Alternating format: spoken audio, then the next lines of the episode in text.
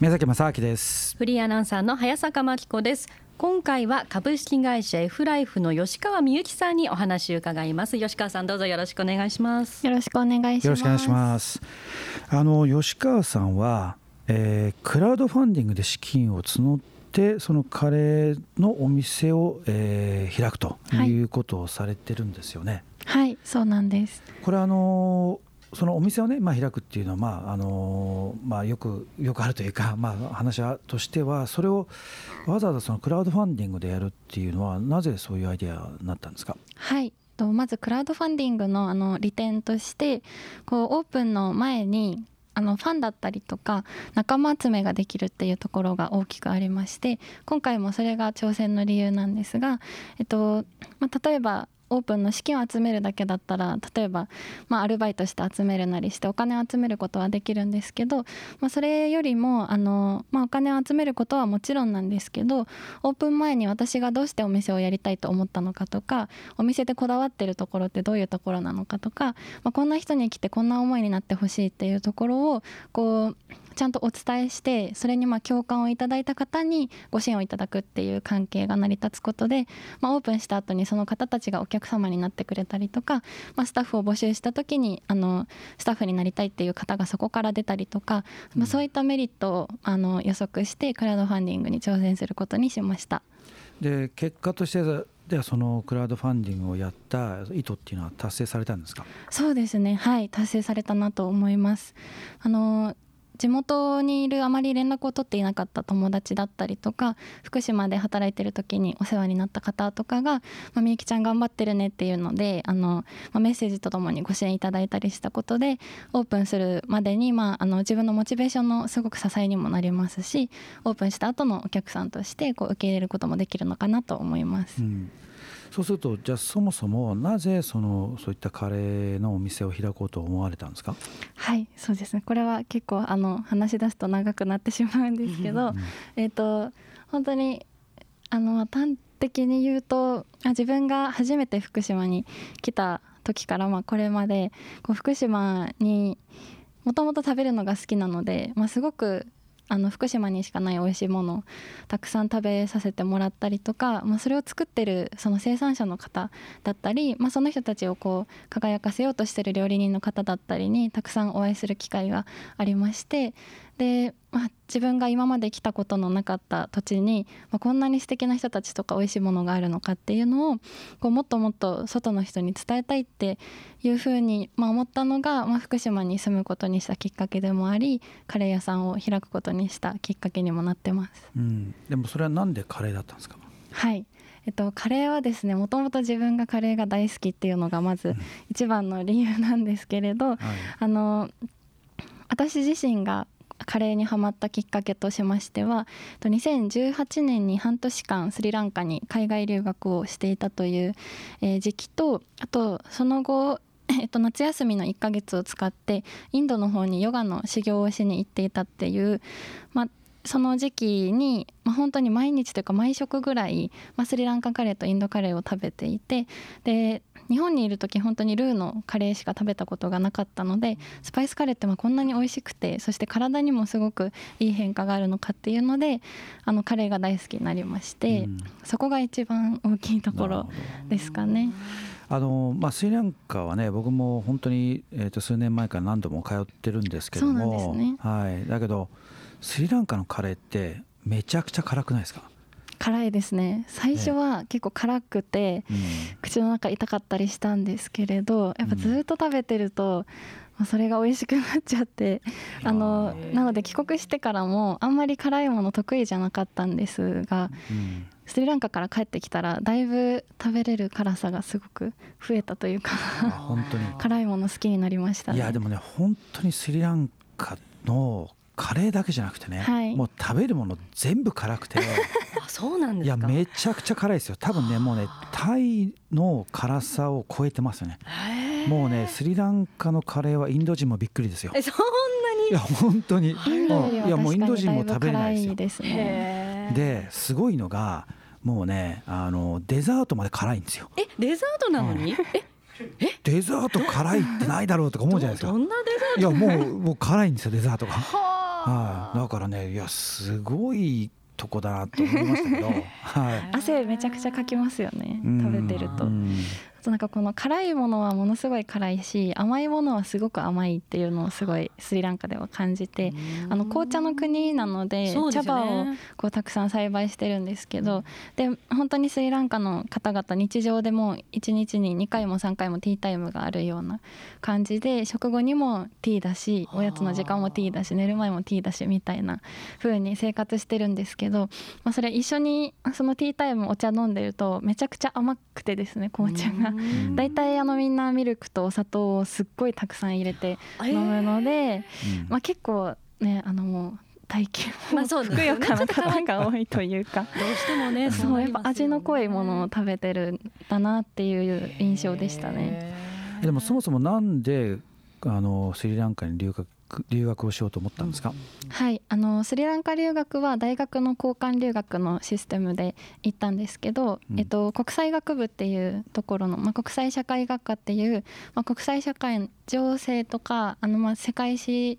的なことだったりとかあと南北問題とか食料問題とかそういうことを勉強するような学部にいました。まあ、ゼミの先生がスリランカがすごく好きでもともと青年海外協力隊員だったりもして、まあ、スリランカの話をよく聞く機会があったっていうところと、まあ、あとこう、まあ、なんか全然予測がつかない変なところに行きたいみたいななんか気持ちがあって自分で、ね、そうです自分の中で。でなんかどうせ行くんだったらアメリカとかヨーロッパみたいにこうみんなみんなに人気でよく留学先としてみんなが行くようなとこよりもなんか全然あんまり誰も行かないような変な国に行った方がなんか面白いことがありそうみたいなこう寄進があってそれでまあ、スリランカとかあのカンボジアとかも一度行ってすごく好きだったので、まあ、そういう、ね、若干メジャーではないところというか、国にちょっと行ってみたら面白いんじゃないかみたいなのはありましたね。なるほどねでもね本当にスリランカってあの人々がねめちゃくちゃいい人たち多いんですよね。うん、その通りですでねあの、まあ、よくインドと、ね、比較はされるんですけどもあの文化的に言うと,、えーと、スリランカやっぱり仏教の国だから全然そのやっぱ日本人的な感覚に近いんですよね。でまああのインドの方はね基本的にはヒンズー教と、まあ、仏教はほぼないですよね。イスラムと、ね、ヒンズー教なんで。だからちょっとねやっぱりその街並みとか人のその見た目的にはすごく近いところはあるんですけどもやっぱりそのなんでしょうねスリランカっていう島国ですごく小さいコミュニティの中でね、あのみんないるからだからその人々の信頼関係ってものに対してものすごいセンシティビティが高くてだからなんかねちょっといろいろ話しててみんななんか友達だったりとかしてもうみんなつながってるわけですよ。そうするとそのまあある意味変なことをこうやったらそしたらその友達のコミュニティから外されちゃうっていうねとこもあるのかもしれないんですけども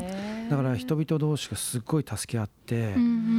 でだからねスリランカの人でねあんまり変な人って僕ねもうかなりのスリランカ人あったんですけども、うん、あんまりないですよね。そうなんです、うん、そのぐらいいい人ねめちゃくちゃ多いですよね。はい、うん、あのまず日本がすごく好きなので日本人というふうに言うだけで喜ばれるっていうのもはい。ありますし、あの今あのおっしゃられたみたいにすごくその家族同士とか友達同士の絆がすごく強いのであの私が留学先えっと、で通っていた大学にいた友達も本当に毎週毎週バスで4時間とかかけて帰省するみたいなでもだって家族に会いたいもんみたいな日本だとなかなか長期休暇にしか帰らないじゃないですか一人暮らしだと。それを本当にもう毎週のように帰省して家族に会っていたりとかあと本当に会わなくても常に電話をしてるっていうのがすごく印象的で、まあ、朝起きたら家族に電話お昼食べたら電話また学校から帰ったら電話するみたいな。だそんなに電話して何話すのっていう感覚なんですけど私からすると、ね、本当に、まあ、友達だったり例えばパートナーだったり家族だったりに本当に休み時間のために電話をかけてる姿を見ていたので、まあ、すごく人同士のつながりとかが強いんだなっていうのは私も感じました。あとね意外と豊かなんですよね。その経済的なレベルで言うとその数字で見ちゃうとねそんなに高いようには見えないんだけどもその南の国でで結構その食料というかねあの要するにフルーツだったりとかそういうものが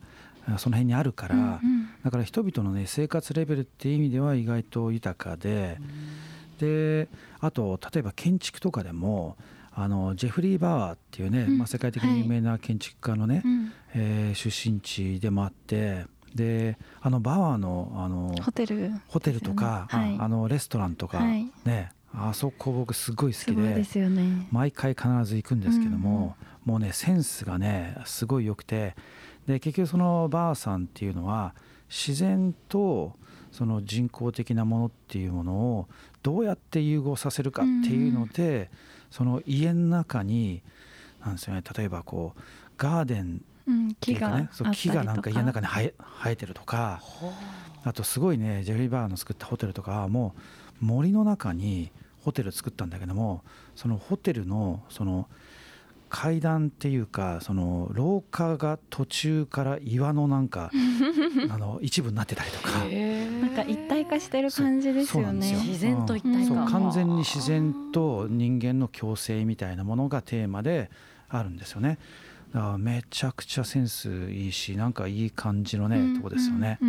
うん、いや本当に。食べるものもすごい美味しくて、うん、だから結構その例えばスリランカにその駐在とかで来てる人とかが、その引退した後にねやっぱりスリランカに移住したいとかって言って帰ってくる人とかもやっぱ多いみたいですよね。結構日本の企業でやっぱりその駐在してる方もすごく多かったですね。その JICA で協力隊員で来てる方とかもいらっしゃったんですけど、まあ、それ以外であの何ですかねインフラ系の会社の方が結構駐在でいらっしゃって、まあ、仲良くしていただいたりとかしてましたね。うん。うん。うん、だから本当にあのただねやっぱスリランカってあのずっと内戦があったんですよね。あの北の方の、えー、タミルタミル人とシンハラ、ね、はい、でもうずっとだから内戦でテロとかあったのがちょうど10年くらい前ですかね。あの内戦が終結してでそこからもう完全に治安が良くなってで世界中からものすごい勢いでこう投資が入ってきて、うん、でそれによってそのスリランカのねその首都の、まあ、首都はあの違うんです、まあ、一番商業都市の一番大きいところがコロンボなんですけどもでそこのね地価とかがね下手するとなんか東京ぐらいまでね、本当に。わーっと上がってきてマンションとかもなんかもうああそこ1億だみたいな。でめちゃくちゃハイブランドのお店がもう並んでるはい、デパートみたいなのがいくつもあったりとか、うん、ものすごい勢いで今投資とあと商業的にこう行くっていう時にちょうどまたねあのテロがあったの、ね、じゃあその留学帰った後ぐらいですかね。帰ってきた後ですね。ですよね。もうかなり友達とかも心配で連絡をして、まあ、自分の友人知人は無事だったんですけれど、うん、あれはショショックでしたね、うん、なんでスリランカでって思いましたね本当に、ね、だずっと10年近く全くテロがなくてでみんな安心してたところに、もう一回テロがあっちゃったんで、またねちょっと一気にね、ね、半年ぐらいほぼ経済活動止まっちゃったってなったんですけどね、うん、まあ、非常に残念だったんですけどね、うん、まあ、でもまたそれが復活したと思った時に今度はねコロナで。コロナで、うん、だからやっぱり島だからやっぱり台湾なんかもそうだと思うんですけどね、はい、そういう一回その疫病とかね蔓延してしまったらもうシャレにならないんでね、だからもうかなり早い時点でやっぱりもう、ね、島には他から入んないようにするっていうことをやんないといけないんでね、だからそんなに影響は受けてないみたいですけども、でもなかなかやっぱ今度行くってなるとねそうですね。国境がね開くのはちょっとねまた時間かかるみたいですよね。そうですね、うんテロが終わって、まあ、しばらく落ち着いた後に一度遊びに行ったんですけどやっぱホテルのあのセキュリティとかかなりチェックが厳しくなっていて。あの厳しいって言ってもやっぱ 日本ほどではないので、まあ、どっか緩いみたいなところがスリランカっぽいんですけど でもやっぱりテロの前とは全然違うなっていうのを感じましたね。うん、そうですよね。それ前までは、まあ、空港とかもですね普通に行けたのが、うん、今はもう空港の内部ももう普通の人入れないですからね。あとホテルとかショッピングモールとかも全部あの金属探知機とかね、うん、あってねだから本当ねあそこのテロの一部の標的になったあのホテルシャングリラホテルの,、あのレストランとかでね僕も実は一回あそこ行って、家族で食事とかしたことあったんですよ。あご家族でそうなんですね、うん。でその同じ場所がねテロの標的になって、ね、全部ぶっ飛んじゃったんでね。あ私も一度食事行ったことあったので本当にショックでしたね、ね。あそこでっていうのが、うん。いやーで日本人も実は犠牲になってるんですよねあそこでね、そうでしたね、うん、現地のね人がね、うん、いやだからまあねでもただあとインドの方もやっぱりリシケシュの方ですか、はい。に行かれてたんですか、はいそうですうん。ねリシケシュに。インドではあのあまり、まあ、観光とかっていうよりはそのインドのあのヨガの、まあ、レッスンを受けるのがメインだったので宿舎とかももう決められた場所で、うん。あの食事も全部向こうで調理したものを出してくれていたので、まああんまり、まあ、危険を感じることとかはまあほとんどなくて、うん。まあ、中で過ごしていたっていうような感じでした。あじゃあもうリシケシュにこうちょほぼ直で行って。そうですね直でしたねその時は。あなるほど。その方がいいかもしれない。いや周り観光とかもしたかったなっていうのはうん。ちょっと残ってるのでまた行きたいなと思うんですけど、まあまあねインドはねでもいろいろインパクトありますよね。そうですようん。ね、僕もインドはねなんだかんだ言って2年半ぐらいいたのかな、あそんなに長かったんですね。はい。うん、最初はちょこっと行く予定だったんですけどね、はい。でそのうちあの瞑想寺に出会って、はい。最初、まあ、23日でいいかなと思ったのが、うん。それが23週間になってそのまま1年ずっと瞑想寺にいたっていうのがあって、そうなんですね。はい、だからまあいろんな意味でそのインドっていうのはこう刺激的ですよね。そうですね。やっぱ人生が変わるって言いますよね行くと、うんうん、でもリシケシュなんてのはその中でもやっぱ一番こう住みやすいというかかなり穏やかですね川なんかも綺麗ですしね。はい綺麗でした。うんいいですよねあそこはね、うん。うん。あとは本当はもっとあの北の方とかね。はい。あのヒマラヤの方なんか行くとまた全然違うし、景色がそうですよね。うん、あとでもやっぱりインドの特にそういったリシケシュみたいな北の方のね、はい。そのインドカレーと言われてるものと、はい。やっぱスリランカのそのスープカレーみはいたい。なものとやっぱ全然違いますよね。全然違いますね。味付けも違うし、うん。やっぱあの気温も結構違うのでインドの北の方になると結構寒いので、うん。まあ、こってりしてるものが多かったりとか、まあ、甘い味付けのものが多かったりするんですけどスリランカは基本的にすごく暑いので、うん。まあ、南インドあたりも結構近いんですけどあのココナッツが効いてて、まあ、サラサラっとしていて結構辛いもの、まあ、日本で夏に食べたいようなイメージのものが多かった印象ですね。うん。うん、だからね僕ねあの本当に学生の頃に初めてそのインド系のねカレーを食べたのが、まあ、東京だったんですけども、はい。東京のねそのあのモティっていうところの、はいあ知ってますモティ、はい。やっぱ知ってますね。はい。モティのバターチキン、はいはいはい。あれに強烈はい。にその印象をね、受けてバターチキンとこんなにうまいのかとと思ってでバターチキンが東京のバターチキンこんなにうまいんだったらインドに行ったらもっとすごいバターチキンがあるんじゃないかと思って、はいでそれからもうインドだけじゃなくて世界中のインド人街をねはいシンガポールからロンドンからアメリカから行くたんびにもうバターチキンだけずーっと食い始めてたんですよ。はいそれではい。でねモティを超えなかったんですよ。えー、超えなかったんですか？超えない東京のモティが一番。モティよりいいとこがなくて。おかしいなと はいはいどういうことなんだと。はいでいろいろその調べた結果モティのバターチキンっていうのはそのいわゆるインド料理のバターチキンの主流なものからやっぱちょっとね違うモティ風に日本人が好きなそうですね。味になってますよね。うん。ちょっとね変わったものだ。だからモティっていうそのバターチキンじゃないなんかモティバターチキンっていう その一つのカテゴリーをね作ったようなとこなのかなと思って、はいはい。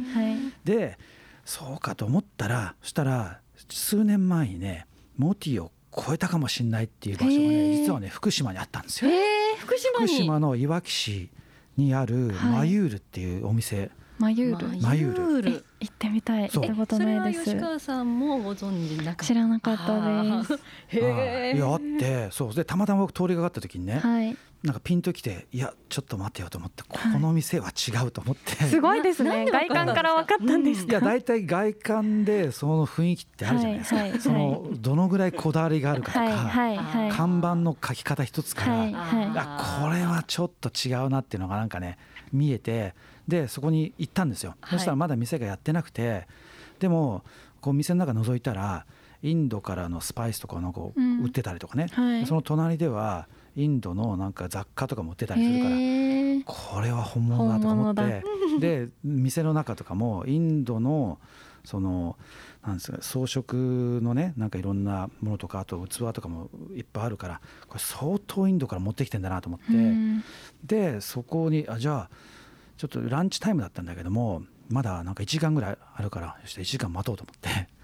でわざわざその辺でお茶して待ってそれでそのランチタイムのまあ15分ぐらい前に来たんですよ。戻ってきたらそしたら車がもう並んでてへあれ？と思ってでいろーんな県外からも来ててどどういうことだ？とか思ってで開店と同時にもうそのまま満員になってて。それでそう人気店なんそうそうだったんですよ。それででその後ねメニューを見た時にランチメニューってあるじゃないですか。はい。そのランチメニューにあのこう見てたらランチセットの中にねバターチキンがなかったんですよ。であれと思ってそしたらメニューの横の方にバターチキンっていうのはランチじゃなくてなんか別売りで全然別の価格だったなったんですよ。これは本物だと思って。ビビッとランチセットでも出せないレベル。ランチセットでババターチキン出しちゃったらペイしないからこれは本物のバターチキン作ってるはずだと思って。すいませんバターチキンっつって、はい。バターチキンを頼んで食べたらおお来たーと思って。モーティーを超えたと思って。聞こえましたか。絶対行きます。あそれででその後だから何回かねいやあまりにも感動してで僕もその東京のね会社のそのクリスマスパーティーとかやるときにその遠く支社の人間にねちょっといわき寄ってであの50人分ぐらいのねそのカレーをちょっとお鍋に 入れてもらって持ってこいとかっつってで持ってきてもらって。へえそんな出してくれたんですね。う。んあのお店で電話して、はいお願いして。ちょっと50人分お願いしますって鍋持ってきますかとかっつって。それで会社にで会社に持ってきてもらってちょっと冷めてるから僕がこうやって温めて でみんなに食べさせてね。でその後にいやこれやっぱちょっと究極のバターチキン競争をやろうとかと思ってモティかマユールかねみんなに判断してもらおうと思って もう一回マユールをその次の年にもう一回持ってきて すごい。そうそれでもそうそれでモモティもまたその30人分ぐらい頼んで でみんなに食べ比べだっつってどっちがうまいってやってで投票してもらっやったんですよ。はい。そしたらねマユールが勝ったんですよ。へえすごいですね。うん、マユールすごい。だからいやマユールででねでもう一回マユールに行って「いやーここやっぱすごいですよね」って言ってそのおばさんにね「だけどあの僕はあのモティが好きなんですよ」つとかって言ったら「あそうですよねモティですよね」ってうちのシェフね実はモティで昔バイトしてたんですとかって話になって、やっぱりそうかみたいな。えー、すごい。やっぱだからモティがまあいわゆるそのなんでしょうね。虎の穴のなんかこう一番上にあってでだからマユールはそこのねデリバティブ派生商品だったんですよね。ねだからやっぱり、うんそうモティ系列。そうですね。横浜家系とか二郎系みたいなね。モティ系が。そうそうそうモティ系がやっぱりその一つのバターチキンの分分野を作ってんだなと思ってね。はい。すごいですね。その事実を知る前に舌で分かったんですね。それが。すごいですね。いやそうなんですよ。だからやっぱそうもうバターチキン研究家になるかと思って。ね本当ですね。毎日365日。いろんなバターチキンを。はいそでも吉川さんもそのねマユール行ってもしかしたらなんか本当ですね。ひらめきとかあるかそもしれないれはあのはい店舗の内装とかもこれからあのねやっていこうかなっていうところなのでその辺もこう参考にさせてもらえたらいいなと今お話聞いてて思いました、メニューにバターチキンあるんですか？あります。ある。いやでもそこまでそれ入れるとちょっとちょっと。今 もうちょっと もうちょっと頑張らないとって思いました。もちろんうちのもね、うん美味しいと思ってあの出してはいるんまあですけど、まあだからそういうねモティ系のバターチキンなのか、はい。そうじゃないねそうですねのまた別主分野の流バターチキンかでまた違うじゃないですかそうですね。でも秘密が一個あるんですよ。僕ねモティの人に聞いたんですよ。何なんだこの味の違いは？って聞いたら、したらちょっとちょっと教えてやるっつって、はいで聞いてしまっていいの違いはねあの何かっていうとあのバターチキンってあのソースのグレービーソースを作る時にやっぱあのトマトを使うんですよ。はいはい。でそのトマトが通常は缶のトマトを使っちゃうらしいんですよ。はい。これダメだと。フレッシュのトマトを生の。そう生のトマトを使うんだっていうね。へえそれでかなり大変。だけどそうそれだけで酸味とかが全然変わってくるし味が変わってくるそうなんだ。うん手間かかりますよね。湯むきしてやらなきゃいけないそんなにやっぱり違う。だからそう。ですね。だからモティでもランチメニューにはバターチキン入ってないんですよ。あやっぱ手間がかかるから。もう入れらんないですそんなもん。へえそうなんだ。だからちょっとねあの吉川さんもねランチメニューで入れないで。特別メニュそうー特別メニューバターチキン枠そうバターをチキン枠で、うん、食べたいやつだけこれ食べろって言ってちょっと、あーなるほど。ねあのフレッシュトマトで作っはいてもらえるえちょっとフレッシュトマト試してみます。はい。それは